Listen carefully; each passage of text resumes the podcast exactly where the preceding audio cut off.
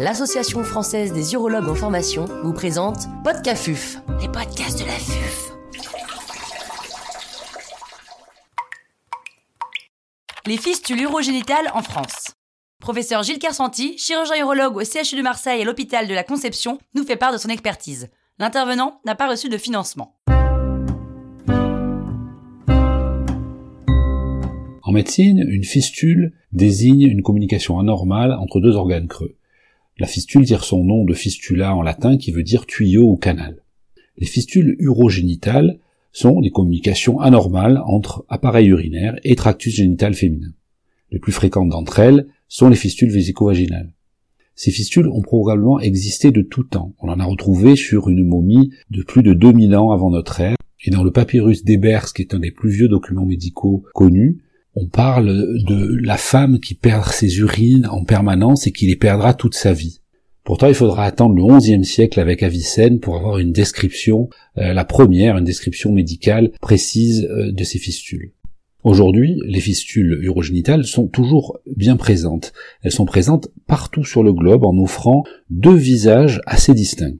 Le premier dans les pays pauvres, à faible revenu, moins de 980 dollars pour, pour une définition précise, ce sont les fistules obstétricales, qui sont euh, le produit de la survenue d'un travail obstructif avec des lésions de nécrose des organes euh, génitaux et des organes pelviens, en particulier en premier lieu de la vessie. On estime que ces fistules euh, obstétricales ont une fréquence d'environ 3 pour 10 000 naissances dans les pays les plus pauvres, en Afrique subsaharienne, dans certaines zones d'Asie également.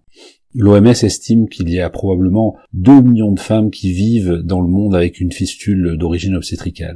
La fréquence des fistules obstétricales est avec la mortalité maternelle le marqueur de mauvaise organisation et de mauvaise qualité du système de soins à la femme et à l'enfant. Pour autant, les fistules urogénitales ne sont pas l'apanage des pays pauvres. Dans les pays les plus riches et les plus développés, les fistules euh, urogénitales sont présentes, et là, c'est la iatrogénie qui est au premier plan, avec euh, les hystérectomies, les chirurgies de prothèses pelviennes et de leur ablation, l'oncologie pelvienne et la radiothérapie, qui aboutissent à des fistules dont le mécanisme est bien sûr différent des fistules obstétricales. Elles sont à tort considérées comme des pathologies rares puisque dans les quelques études dont on dispose, on constate que leur survenue est constante. Et dans les travaux récents euh, français, on dénombre pour la dernière décennie entre 600 et 700 cas par an, dont au moins la moitié sont opérés. Ce qui signifie que un urologue dans sa carrière sera confronté à une fistule environ tous les deux ans. Donc bien que tout semble opposer ces deux types de fistules urogénitales, elles ont néanmoins de nombreux points communs, en particulier au plan diagnostique et thérapeutique, et c'est cela que nous allons voir ensemble aujourd'hui.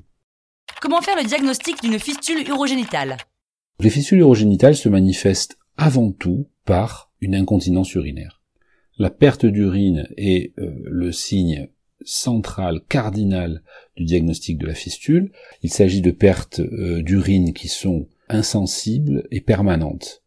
On peut citer deux rares exceptions, qui seraient d'une part les fistules urétro-vaginales sans atteinte vésicale sous-cervicale, qui pourraient échapper euh, à cette description de fuite permanente, et le rare syndrome de Youssef qui se manifeste par des fausses couches spontanées répétées associées à des hématuries pendant les règles, les hématuries cataméniales, et qui signerait une fistule vésico-utérine de très petite taille. Dès qu'on suspecte le diagnostic de fistule urogénitale, l'examen clé, c'est l'examen clinique vaginal avec le test au bleu, c'est-à-dire un test de remplissage vésical avec du sérum euh, teinté au bleu de méthylène. Il n'y a ainsi dire aucune fistule qui résiste à un test au bleu euh, fait dans de bonnes conditions, tant et si bien que la place de l'imagerie dans le diagnostic de la fistule est extrêmement faible. C'est dans des cas exceptionnels où on persisterait à suspecter une fistule sans avoir pu la mettre en évidence au test au bleu qu'on pourrait avoir recours au cystoscanner ou à encore mieux une IRM pelvienne. Les conditions de réalisation du test au bleu sont déterminantes, la qualité de l'éclairage, de l'écartement, du remplissage avec un ballon euh, de sonde vésicale bloqué sur le col, puis débloqué en faisant l'étanchéité autour de l'urètre, sont autant de détails techniques primordiaux dont la réalisation euh, en consultation peut parfois être difficile avec des douleurs, la peur de la patiente, et il ne faut pas hésiter à refaire ce test sous anesthésie pour obtenir un diagnostic de certitude. On pourra alors combiner avec le deuxième examen clé qui est la cystoscopie. En effet, lorsqu'on a l'orifice de sortie, il faut euh, avoir euh, avec certitude l'orifice d'entrée, si on peut dire, c'est-à-dire l'orifice au niveau du versant urinaire de la fistule. On pourra alors préciser le siège de cet orifice euh, sur le versant urinaire par rapport au méa urétéro, au trigone, à l'orifice urétral. On précisera également la souplesse du tissu vaginal et la possibilité de rapprocher l'orifice trigonal de l'orifice euh, vulvaire, ce qui présage de la capacité à traiter la fistule éventuellement par voie vaginale.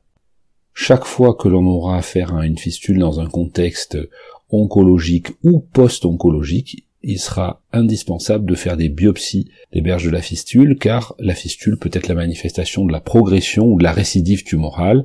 Dans ce cas-là, la stratégie thérapeutique sera complètement différente passant d'une stratégie de reconstruction à une stratégie curatrice ou palliative euh, oncologique. Enfin, il faut dire un petit mot d'un diagnostic qui peut être un peu plus difficile, qui est celui d'une fistule urétéro-vaginale. En effet, dans la fistule urétéro-vaginale, le testo bleu est négatif lors du remplissage vésical, mais on constate l'écoulement d'un liquide clair dans le fond vaginal la plupart du temps sur une tranche vaginale d'hystérectomie. Le diagnostic pourra être aidé ou rattrapé par euh, une fuite de produits de contraste euh, sur un temps tardif du scanner. En conclusion, le temps diagnostique peut être long, nécessiter une anesthésie à lui tout seul, et il doit permettre de définir le siège de la fistule exact, sa taille, son orifice sur le versant urinaire, son orifice sur le versant vaginal ou utérin, et la souplesse ou le caractère fibreux des tissus et enfin on doit éliminer la possibilité d'une fistule néoplasique. On pourra synthétiser ces informations dans une des classifications euh, multiples des fistules et surtout on les prendra en compte pour la planification thérapeutique. Comment et quand traiter les fistules urogénitales? Les fistules urogénitales constituent un groupe hétérogène que l'on peut scinder en trois sous-groupes. Le premier, des fistules néoplasiques, où la néoplasie est contemporaine de la survenue de la fistule. Il s'agit de cancer du col, de l'utérus, plus rarement de la vessie. Le deuxième groupe, plus important et qui fait l'objet principal de notre intérêt aujourd'hui, ce sont euh, les fistules urogénitales qui surviennent dans un contexte bénin. Et enfin, un autre groupe à considérer à part, les fistules urogénitales survenant sur un terrain irradié. Pour les fistules néoplasiques, la stratégie thérapeutique est une stratégie avant tout oncologique, oncologique gynécologique ou oncologique euh, urologique, selon l'origine du primitif. L'objectif n'étant pas la fermeture de la fistule, mais l'exérèse dans les règles oncologiques euh, de la tumeur, et la sanction est la plupart du temps une pelvectomie antérieure avec une dérivation continente ou non continente. Dans le cas de fistules urogénitales survenant dans des circonstances bénignes, L'objectif est un objectif de reconstruction. Il s'agit avant tout de fermer la fistule. Le cas le plus simple est certainement celui des fistules urétéro-vaginales, pour lesquelles le traitement simple est la réimplantation urétéro-vésicale qui peut être proposée dès que le diagnostic euh, de certitude est fait. Pour les fistules vésico-vaginales, on peut résumer la chirurgie en quatre temps clés. La résection des berges de la fistule, la séparation entre vessie et vagin, la fermeture étanche de la vessie, puis la fermeture vaginale. C'est la fermeture étanche de la vessie qui assure le succès. Dans certains cas, un tissu d'interposition pourra venir renforcer la fermeture de la vessie. L'usage de lambeaux, qu'il s'agisse de lambeaux par voie vaginale de type Marsus par exemple, ou de lambeaux par voie haute euh, plus rares de type épiplon ou droit abdominal, n'a rien de systématique et ne sera décidé qu'en cas de perte de substance ou de mauvaise qualité des tissus. Le choix d'une voie vaginale haute ou mixte dépend de la situation de la fistule, de la souplesse des tissus, de la capacité à mobiliser la fistule vers l'orifice vaginal par exemple. Les principes du traitement de la fistule vésico-utérine sont assez similaires, mais dans ce cas, la voie d'abord, toujours euh, haute, elle pourra être euh, par la parotomie transvésicale, par voie transabdominale, voie ouverte ou voie vidéo assistée. Là encore, le choix d'une interposition dépendra de la qualité des tissus et de la taille de la fistule. La question du délai de la chirurgie n'est pas clairement tranchée. Il n'y a pas de preuve formelle qu'un traitement précoce fasse, donne de moins bons résultats qu'un traitement retardé. Il est probable qu'il faille raisonner non pas sur un dogme de temps, mais sur la qualité des tissus. Lorsqu'une petite fistule est vue très précocement euh, et qu'il y a peu de tissus contus avec des risques de nécrose secondaire, une réparation précoce peut s'envisager. En revanche, lorsque les tissus sont inflammatoires, contus, il est intéressant d'attendre l'organisation de la fistule pour pouvoir traiter dans de meilleures conditions. Dans ce cas-là, le délai de 8 à 10 semaines est assez consensuel. Pour le dernier groupe de fistules, les fistules euh, post-radiothérapie, chez des patientes dont on se sera assuré qu'elles sont bien en rémission complète, les principes chirurgicaux sont assez comparables à ceux que l'on vient de décrire. Il existe cependant un risque majoré euh, d'échec de réparation compte tenu de la caractéristique irradiée des tissus. Donc il sera important dans ce cas d'attendre entre la survenue de la fistule et euh, le traitement. Le délai consensuel est de l'ordre de six mois, ce qui sera euh, une période extrêmement difficile durant laquelle la patiente aura besoin d'être soutenue. Le recours à la voie vaginale est également beaucoup plus rare dans les fistules post-radiothérapiques, bien souvent du fait de la fibrose euh, des tissus euh, vaginaux et pelviens qui empêchent une mobilisation euh, efficace. la voie haute est beaucoup plus fréquemment utilisée, avec là encore un recours plus fréquent aux tissus d'interposition.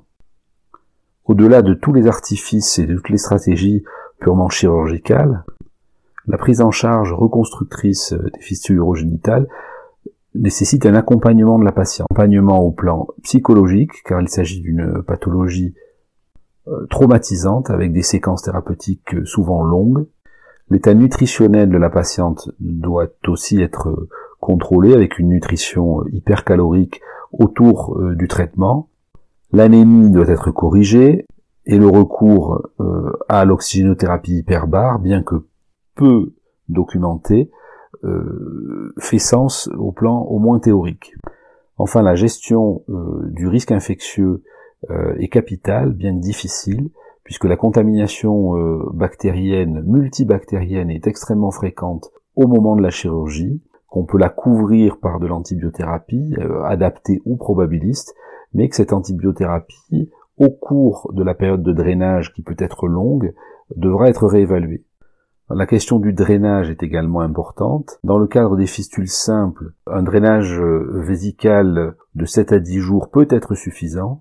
Dans les autres cas, euh, un drainage de 14 à 21 jours avec un contrôle par testo bleu avant le dessondage est presque toujours nécessaire. Dans les cas complexes et en particulier pour les fistules post-radiques, le drainage urétéral par sonde urétérale pour assécher pendant au moins quelques jours complètement la vessie peut être euh, un avantage supplémentaire. Je n'ai pas évoqué le traitement par drainage exclusif qui est limité à des fistules de très petite taille, ne dépassant pas 3 euh, ou 5 mm au maximum, vu très précocement, et qui peut faire l'objet d'un essai de traitement par drainage exclusif. Ces programmes thérapeutiques qui peuvent être lourds nécessitent une communication et un accompagnement soigneux des patientes, avec une information honnête et réaliste, où le risque d'échec et en bout de course de recours à une dérivation urinaire doit être évoqué. La fermeture de la fistule n'est pas toujours le synonyme d'un succès complet puisque lorsque l'urètre ou le col vésical était atteint, le risque d'incontinence urinaire post-cure de fistule est réel, aboutissant à une situation qui peut être complexe à traiter. Enfin, une dyspareunie ou un trouble de la fertilité peuvent être aussi des séquelles de la cure de fistule et de la fistule elle-même, et elles devront être recherchées au cours du suivi. En conclusion, le traitement des fistules urogénitales nécessite un diagnostic précis, la pratique régulière de techniques de reconstruction adaptées et une prise en charge holistique de la patiente tout au long de la durée du traitement.